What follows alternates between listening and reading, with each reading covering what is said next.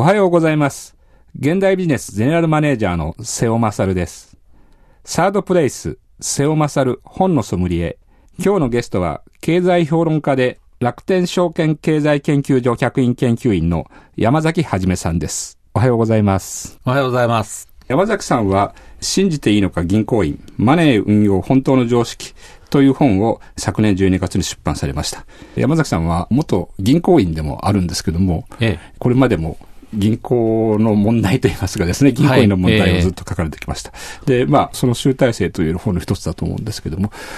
あの、その前にお聞きしたいんですけども、はい、この29日にですね、黒田日銀が、はい。えー、マイナス金利そうですね、えー、導入しました。はい。で、山崎さんはもともと金融緩和そのものについてはですね、肯定的というか。まあ、アベノミクス自体、はい、特にその金融緩和はまあいいことだと、はい、のやらないよりやった方がいいではないかということではありますね。はい、そうですね。で、そういう意味で、あの、今回のマイナス金利の導入はどういうふうに捉えてるんでしょうか？そうですね。あの、まあ、金融緩和的な、あの、政策の一つであるという意味では、まあ、一つの手を打ったかなっていう感じですね。ただ、じゃあこれで、あの、素晴らしく効果があるのかどうなのか、いわゆるそのデフレ脱却からインフレのマイルドな状態を作ることができるか。うん、まあそういう意味で言うと、これだけでは少し力不足かなという感じはしますね。で、マイナス金利になると、とりあえず、その円安にはなるわけですよね。はい、で、ちょっとこう、マイナス金利が発表された日に、株式市場もこれどう受け止めていいのかって、こう、株価がぎくしゃくしたりしたんですけれども、はい、為替が円安になってくのを見て、あ、やっぱりこれは、あの、株は買ってもいいんだっていうような形で、まあ、株価上がるっていうような、まあ、そんなあの反応がありましたけれども、円安にして、まあ、株価高くする。えまあ、それによって、経済を、まあ、後押しして、えまあ、物価が高くなるところまで持っていけるといいなというのが、まあ、政策の意図だとは思いますけれども、じゃあ、マイナス金利っていうことになると、まあ、いろんなもののその金利の水準はまあ下がりやすいわけですよね。はい、その長期国債の利回りも下がるし、うん、まあ、多分そうなると住宅ローンの金利も下がるしとかというようなことにはなるんですけど、じゃあまあ、それで急に、例えば銀行が貸し出しの相手がたくさん出てくるかとか、はい、えー、あるいは消費者が、えー、手元にあるお金をどんどん使うようになるかっていうと、えー、まあそういう話でもないと思いますので、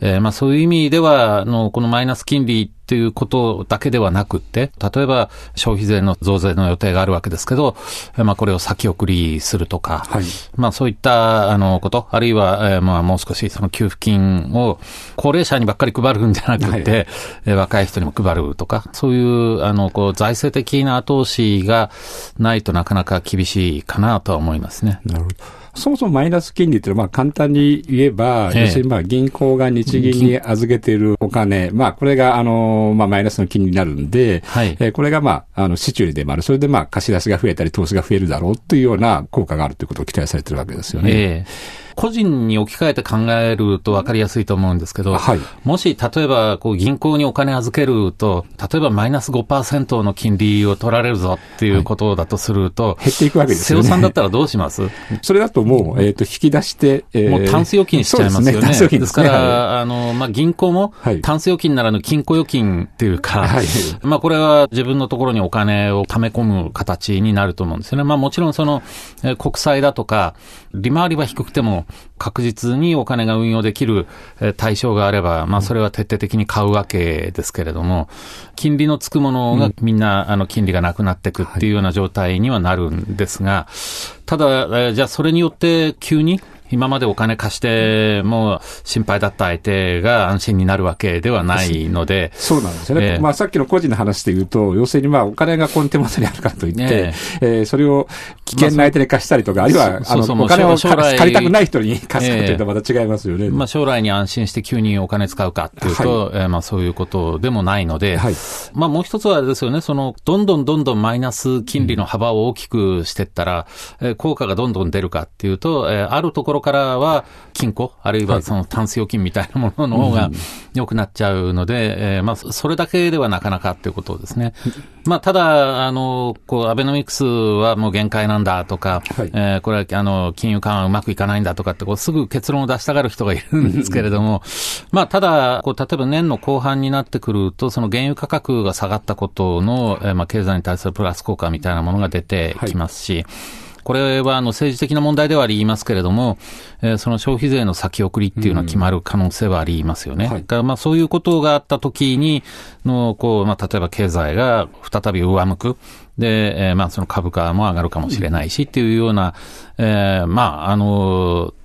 そんな可能性も十分あるので、えー、まあ、あの、これ、これでダメなんだと、えー、もう、あの、弾は打ち尽くしたんだ、みたいな、はい、えー、まあ、あの、そんな風にも、あの、考えない方がいいし、いい話も悪い話も両方あり得るなということで、えー、まあ、見、見守るっていうか、はい、うん、まあ、あの、先のことは分かんないですよね。まあ、そうですよね。厳しく考える必要はあるけども、はい、あんまり悲観してもしょうがないってことですよね。あの悲観一方、楽観一方っていうのはあんまり良くない。ですよね。はい、よく、マイナス金利に関しては、劇薬って言い方しますけども、はい、まあ、よく劇薬って言ったら、いや、もちろん効果もあるんですけど、一方で言うと、このマイナスの作用と言いますかね、あの副作用みたいなのがあるっていうことだと思うんですけど、今回のマイナス金利で言うと、何が結構劇薬だ、劇薬だってこう言ってるのは割と金融関係者が多いわけで、はい、例えばあの銀行が預金者からお金を集めて、はい、それにそのマイナス金利っていうわけにはいかないですよね。うん、ところが銀行が資金運用の対象としているものっていうのは、はい、例えば国債であったりするわけですから、はい、えー、いわゆるこう、利ザヤって言いますけども、えー、そのお金を調達するコストとお金を運用するコストの間の差ですね。うん、利ザヤがただでさえ今縮小してるのに、えー、もっと縮小してしまう。まあ、これじゃ銀行経営が立ち行かなくなってしまうぞっていうような、えー、そういう種類の劇薬、あるいはこう、お金が金融市場の中で、えー、まあ、その普通にやり取りされなくなるような、はいはい、手元で滞留してしまうっていうような、えー、まあ、そういう、えー、まあ、劇薬っていうか、えー、まあ、その効果があるんじゃないかと。いうことですね。なるほど。そういう意味で言うと、銀行とか金融機関の経営が、はい、もしかすると厳しい局面迫られるかもしれないけども。もうすでにあのかなり厳しいわけですけどね。そうですよね。はい、それに対する金融機関にとっての劇だけやあまり国民はそんな心配しなくてもいいって、そういうことです。まあそうですね。例えば一般市民の,、の生活に非常に困ることが生じるっていうようなあのものでは当面ないですね。そのまあ銀行間のお金のやり取り、銀行が日銀に預けてるお金に金利がつかなくなる。だから、えー、まあそれはもっと貸し出したり、まあ、あの資産を買ったりっていうような、えまあそういうことに振り向けてくださいっていうのが、まあ政策の意図ですね。そうですね。そもそも今回のマイナス金利なんですけど、山崎さんは予想はしてたんですか？いや、予想はしてないですね。うん、あの、黒田総裁は今までの国会答弁なんかで、はい、のマイナス金利っていう選択肢についてはどうなんだと、うん、いや、あの、今のところ考えてないと。まあでも、あの、今のところ考えてないとは言ってるんだけれども、デフレ脱却のためにやれることは何でもやるとも言ってたわけで、eine やらないんではないかという雰囲気で推移しながら、でもここでこうパッとやるっていう意味では、黒田さん好みのそのサプライズっていうか、はいうん、えー、まあそういう演出にまあ結果的にはなってるなという感じはしますよね。そういう意味でやっぱ黒田さんがデフレ脱却ためにはもう何でもやるんだっていうことを示したという意味合いはあるわけですよね。それはある程度ありますね。ですからこう、まあ為替が円安になるというのはまあ確実。はい。それから、まあ効果の方向性として確実という意味ですけど、円安になるということと、から、まあ、あの、こう、円を安くするんだという、ある種のそのメッセージであるということは間違いないですね。なるほど。ただ、まあ、あの、これは本当のところは、実際にその消費者の手元にそのお金があっても、それが使われてっていうような形になれば、はいいわゆるお金を吸って、えー、それがこう市中に出回るようになるっていうようなこうイメージで語られますけれども、えー、それをもっと直接的に実行してしまった方がいいと思うんですよね。要するにその財政的に、まあ、特にその再分配配政策という意味では、はい、えー、アベノミクスはあの再分配政策のないパッケージですから、えー、その再分配をあの行うということを通じて、はい、えー、財政的にお金を使って、で、まあ、日銀が直接その引き受けるのは、それこそその激薬だとか禁じてたとかっていう人がいますけど、うん、これはなんか通貨の信任を傷つけるから良くないんだっていうことらしいですけど、じゃあ、あの、通貨の信任が過剰なのがデフレだっていうことだから、もっと、あの、正直に、こう、財政ファイナンスをやればいいんですよね。じゃあ、例えば、はい、10兆円やれば、あの、大変だっていうんだったら、1兆円ならどうだと。うん、えー、じゃあ5000億ならどうだ。はい、まあ、劇薬だというなら、えー、まあ、そういうふうにその規模を小さくしてみるとか、はい、いくらでもそのお金金のやり取りなんで、ちょっとまずかったら、あの、元に戻せばいいわけですから、えーそれは、あの、財政ファイナンスをするのがいいと思いますけどもね。あの、先ほどしたその再分配については、はい要するに、一度、要するに、まあ、財政を通じた再分配と、そういうふうに考えているわけです。そうですね。あの、金融緩和してデフレを脱却して、で、それで、えーまあ、構造改革っていうのか、こう、成長戦略での成長率を上げていくんだっていう、まあ、もともとはそういうパッケージだったわけですけれども、えーまあ、これは金融緩和した段階で、富裕層は、えー土地持ってる人とか株持ってる人は、のまあ、えー豊かになる。はい。もう一つ、まあ、これは、あの、野党は、あの、ここっちも、あの、フェアに評価すべきだと思うんですけど、はいえーまあ、今、あの、人手不足にやっとなってきて、はい。例えばアルバイトの時給が上がったり、あの、こう、失業率が下がったりということになってるんで、すごく恵まれてる人と、あるいは労働市場のこう弱い方にいる人とがこう持ち上がったんですけど、真ん中が凹んでるんですよね。中間層がだから中間層が、まあ、はい。あの、凹んでる。はい。でまあ、中間層も一緒に上がるためには、えーその成長戦略なるものが本当に機能しないといけないわけですけれども、えーまあ、そういう、まあ、中間層の、えーこう下の方も含めて、ある程度こう所得の再分配というようなことを考えていかないといけないし、例えば年金なんかも心配ですよね。で、まあこれは10年以上前からの、なんとかしなきゃなんとかしなきゃってことは言われてるわけで、まあそういったものの、えーこうリフォームっていうのか、えー社会保障全体のそのリフォームみたいなものも含めて、そのついでに金融緩和を効果的にするような、えー政策をやっていけばいいんじゃないのかなと思いますけど、そこのところで言うと、その安倍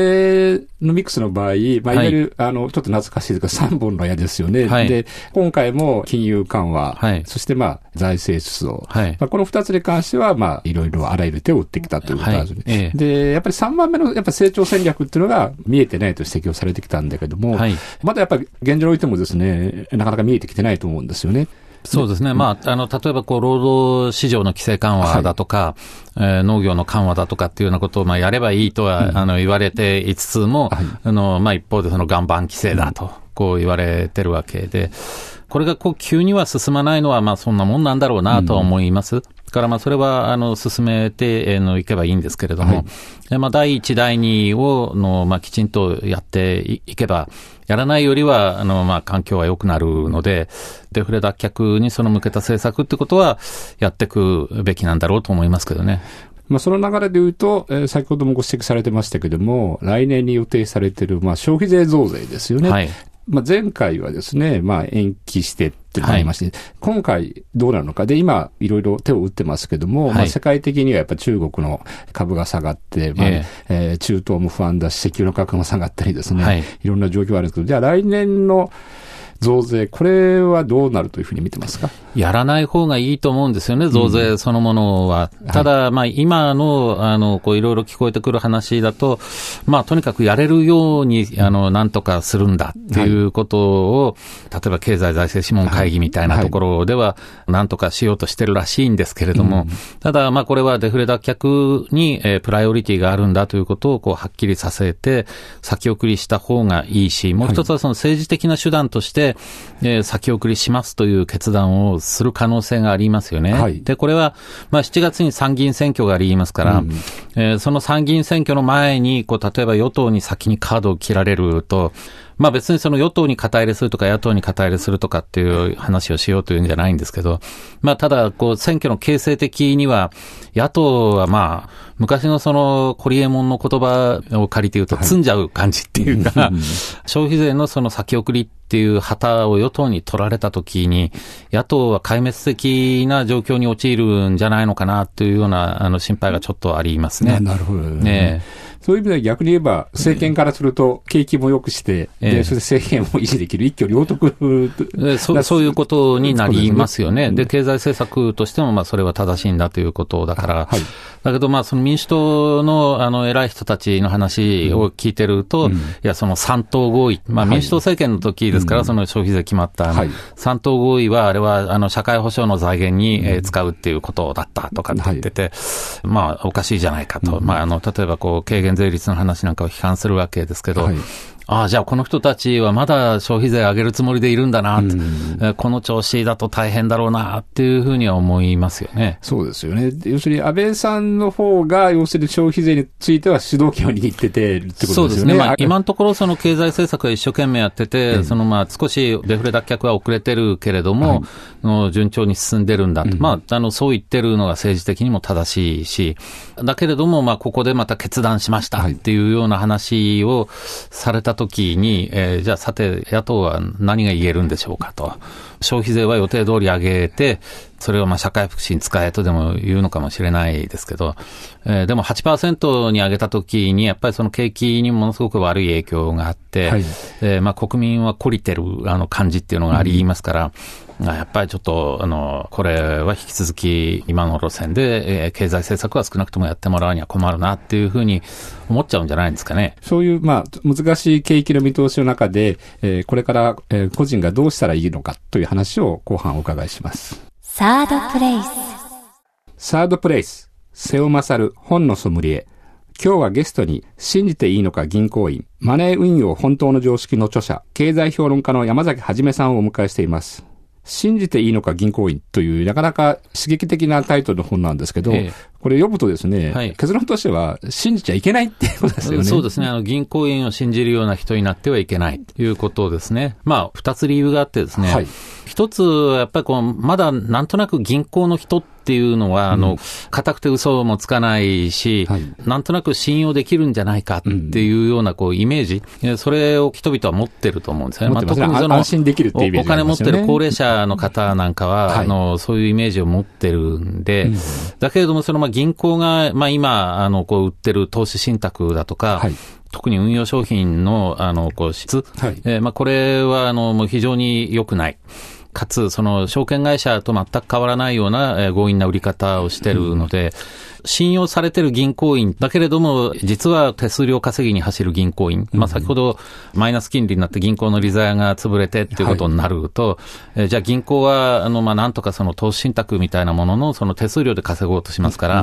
えー、ますますそのセールスにさらされるわけですけれども、この信じられてる銀行員と、こう、しかし、まあ、今やその肉食系営業マンであるところの銀行員とのギャップが危険だっていうのが一つ。はい、もう一つは銀行ってものすごく情報を持ってるんですよね。まあ、例えば、あの、退職金が振り込まれると、ご運用はどうされますかって電話かけてきますよね。ああ、なるほど。で、要するにお金の動きが銀行から見えてるので。個人の情報が筒抜けになってるわけですね。そうなんです。あの、はい、こう例えば、こう、お金の使われるパターンだとかってい。うようなことから、大体生活の様子も推測できますし、はい、例えば、証券会社から振り込みがあった人っていうのは、この人は証券に興味があるなっていうようなこともわかるし、はいうん、過剰なまでに情報を持ってる、えー、手強いセールスだってことなんですよね。なるほど。だから、まあ、あの、なるべく銀行はあの普通預金だけのお付き合いにして、はい、銀行員とはあの顔を合わせないようにして、うん、まあ、特にあの無料相談みたいなものに顔出しちゃうのが良くないですね。なるほど。無料だからいいだろうっていうのは全く浅はかでですね、はい、銀行員にこう、例えばこういうのはどうですかってこうご提案されますよね。うん、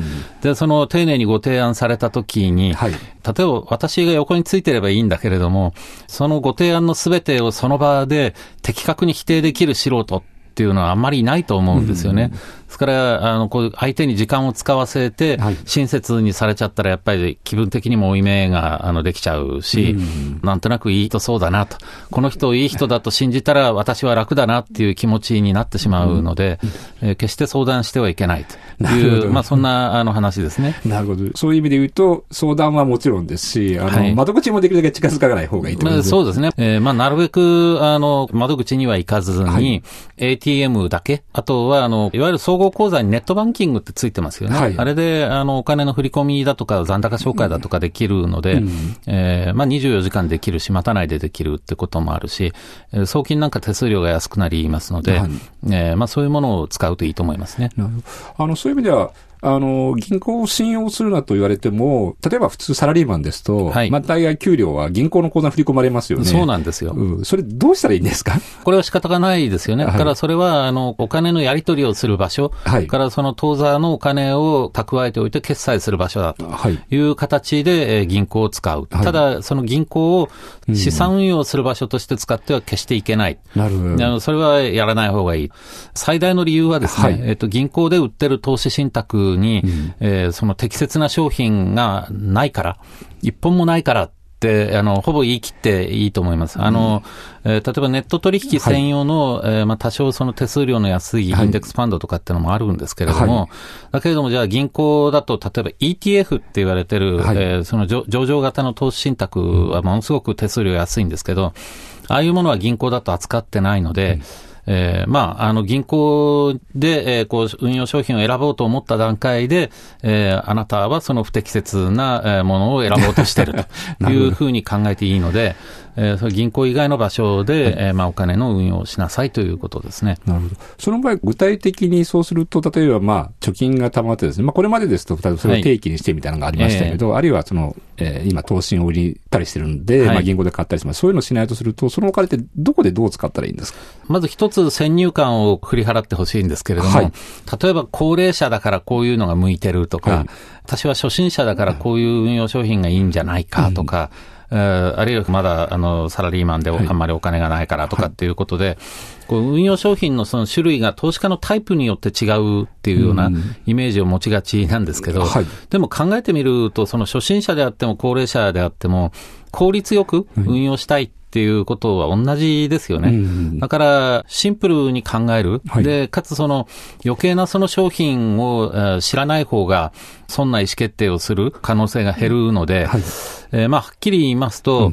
リスクを取りたくない、上がったり下がったりするようなものは嫌だっていう方は、えーその個人向け国債の変動金利の10年満期型っていう商品ですね。はいまあ、これは、あの、今後、国債の利回りがまあ上昇して、いわゆるその国債暴落って言われるようなその状況が起こった時にも、えー変動金利なんで元本割れしないし、かつ、そのまあ、金利2回分で、いつでも、あの、元本に、えーまあ、償還してもらえる。元手が返ってくるっていうことですね。でまあ、そういう意味では、あの、将来のその銀行の、えーまあ、預金、今すぐ潰れそうな銀行ってないんですけれども、でも、あの、こう、将来何年か経った時に、今も利ザヤがなくなってきてるっていうことですし、のまあ、例えば将来金利が上がった時に、えーまあ、バランスシートの状態が良くなくなる、えー銀行っていうのは、あの十分考えられるので、えー銀行よりも安全。で、国債暴落というか金利の上昇にも強いはいという意味では、まあ、個人向け国債の変動金利10年型。まあ、さすがにあの財務省も、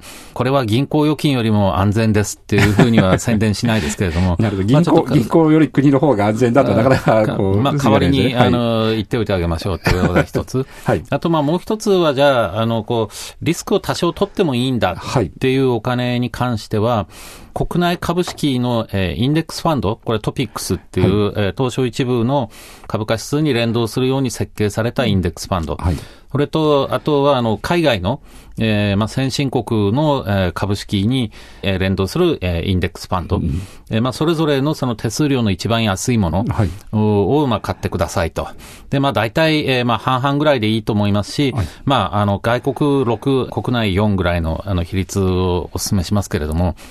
えーまあ、これは、あの、リスクを、まあ、取ってもいいっていうようなお金。はいまあ、例えばそれ、1年間にの3割ぐらい、うあの、損することもあるかもしれないし、4割ぐらい儲かることもあるかもしれないし、だけど、まあ、平均すると、まあ、4、5%ぐらいで、えー回るんだろうっていうような、えーイメージで、そのえー内外のあの株式のえーインデックスファンドの組み合わせをじゃあ自分はいくら買うんだと。決めなきゃいけないのはもうそこだけで、なるほど。えーまあ、あの、え日本株に関してはまあ特にその ETF って言われる上場型の投資信託の手数料が安いと思いますけれども、はい。国内の株式のインデックスファンド、外国の株式のインデックスファンド、リスク取るのはまあそれだけ。で、えーあと、まあまあ、守っておきたい、えーお金、動かしたくないお金っていうのは、えーそのまあ個人向け国債の変動金利10年型。っていうえーパターンにしておけば、それで大きくは間違いない。あの、こう厳密にベストかどうかって言われるとわかんないけど、じゃあそれをはっきり上回ることができる、はいあの運用の組み合わせパッケージっていうのを、じゃあプロだと作れるかって言われるとそうでもないので、えーまあそういう意味では、あの、余計なものに、あの、気を回さないでくださいって申し上げておきますか。なるほど。一般には、こう、手数料が高いと、こう、運用に力を入れてるようなイメージあるけど、えっと、手数料と運用の良し悪しっていうのは、あの、関係ありませんね。全く別なんですねええこれは手数料高いけど運用がうまいんだっていうようなものはないです。ないもしそういうものが見分けられれるんだったら、あの、そこにばっかり金が集まる、あの、ことにえーなりますけれども、なるほえー実際には、あの、手数料と運用の、えー成果というのも関係ないし、からその過去の運用成績と将来の運用成績も関係ないので、えーということは、その、えー手数料が高いものというのは、えーその先がうまいかうまくないかってことははい。判別できないわけですから、手数料が高いっていう時点で、えーもう、あの、アウト。なるほどえーまあそういう意味で言うと、まあ今5000本以上世の中に投資信託があるんですけれども、えーその5000本の投資信託の99%以上は最初から検討に値しないクズ クズだと。はいまあそういうことになりますね。そういうファンドの比較みたいなものっていうのは、ええどういう方法でやればいいんですか？えっ、と、手数料比較すればいいんです。はい。で、あの、あと、こう、例えば、いや、あの、ファンドが比較できるはい。ってこう言ってる人たち、はい。えーあるいはこう、例えば星の数で、こう、なんかミシュランみたいにレーティングしたり、あるいは過去のその運用成績でランキングしたりするような人たちっていうのは、あれはまあ商売のためにやってるんであって、で、まあそういうところでこう評価の高いファンドというものが、はい。の将来、えー運用成績のいいファンドということでは全然ない。なるほど。あの、全く関係ないので、まあ、その自分にとってその必要な、はいえー国内株と外国株について、えー手数料の安いもので買うのに便利なものを買えばいいと。具体的な商品名までは言わないことにしておきますけど、まあちょっと、あの、調べてみてください。なるあの、この本読むと、あの、これまでのちょっと常識の覆しというかですね、あの、はいシンプルなんだけど、えー、まあ、お金を増やすためのいくつかの、まあ、セオリーが書いてあるんだけども、その中の一つで、あの、僕も改めてびっくりしたのは、老後のためには、まあ、お金を貯めて、ええ要するに、まあ、利回りとか配当ではい食べれるようにするのが、まあ、老後で一番設計としては基本的に考えていいんだ。はい。と。言われてきてるんですけども、ええ。それは、そんなことないっていうことを山えー崎さんそれはそんなことないですね。うんうんそれは、あの、高齢者に、えーその配当だとか分配金だとかで、はい。こう、定期的なその収入が入るような形の商品っていうのは、なんとなく好まれるんで、うんうん。えーそういう商品を設計してるんですけれども、はい。えーそういうこう、キャッシュフローをこう作ること自体は簡単なんですが、うんうん。そのために、こう、例えば、ブラジルの通貨、はい。レアルって言いますけど、うんうん。ブラジルレアルって、大体こう、日経平均と同じぐらい、こう、変動する通貨なんですけどど、えーまあそういうリスクを取らせたり、あるいはこう手数料、手数料が例えば買うときに3%で、で、えーまあ毎年、えー、1%台の後半、の、えー手数料が取られるっていうような、もう、あの、それだけで運用商品として成立してないような、えーまあ、そんなものが、あの、商品として出ていて、まあ、これは、あの、分配金でこう、釣るという、あの、マーケティングの、えー今、その手段になってるので、むしろ、あの、そういうものを避けた方がいいですね。なるほど。ただ、その昔は、うん。あの、こう、例えば株の配当金ではい。食べていくとか、うんあるいはその預金の利子で、えーまあ、食べていくとかっていうと、えー結局、そのこう元本を食いつぶさないので、うんうん。なんとなくこう健全な運用だっていうような運用常識が、えー、1950、60年代ぐらいまであったんですけれども、うん。えーでもそれはもう金利と元本っていうのはもう入れ替えられるようになってますし、のもう完全にあの古い常識だしまあ今はあの分配金がはい着実に入ってき、はいくるんですよっていうふうにこう見える商品こそ怪しい。怪しいまあそんなふうに思っていただいた方がいいと思います。そういう意味では、生活の中で元本を取り崩していくことも、そんなに恐れることじゃないっていうことですね。そうですね。あの、こう、計画的に元本を取り崩せばいいし、はいまあ、あの、お金は使うために稼いでるんですから、大体においてその、預金も皆さん持ってるわけですよね。はいで、まあ、それは、あの、普通預金の方から取り崩して使っていけばいいし、必要があれば、例えば投資してたものも、部分的に解約すればいいし、まあ、例えばこう、家とかっていうんだと、こう、売るのがものすごく大変ですけれども、はい。えー投資信託だとか株式みたいなものっていうのは、こう、部分的に売っていくってことができるので、えーまあ、それはそういうふうに、えーしていけばいいし、まあ、大体数日で換金できますから、なるほど。えーまあ、それは分配金とか、あの、配当とかで、えー暮らせるようにするのが、あの、健全で、高齢者はそういう運用を目指したらいいんだっていうのは、売り手側の戦略にはまってる感じがしますね。うんまあ、あの、そういう銀行やですね、やっぱりその金融機関の美味しい話に騙されないように、えーぜひ、あの、この本を読んでですね、武装をして、あの、身を守って、そうですね。えーやってほしいまあ、あの。健全な経済的警戒心を持てと。まあ、あの、それだけですから、別にあの、銀行員と喧嘩しなくてもいいと思いますよ。ということで、今日はゲストに、講談社現代新書より、信じていいのか銀行員、マネー運用本当の常識を出版された、山崎はじめさんをお迎えしました。ありがとうございました。どうもありがとうございました。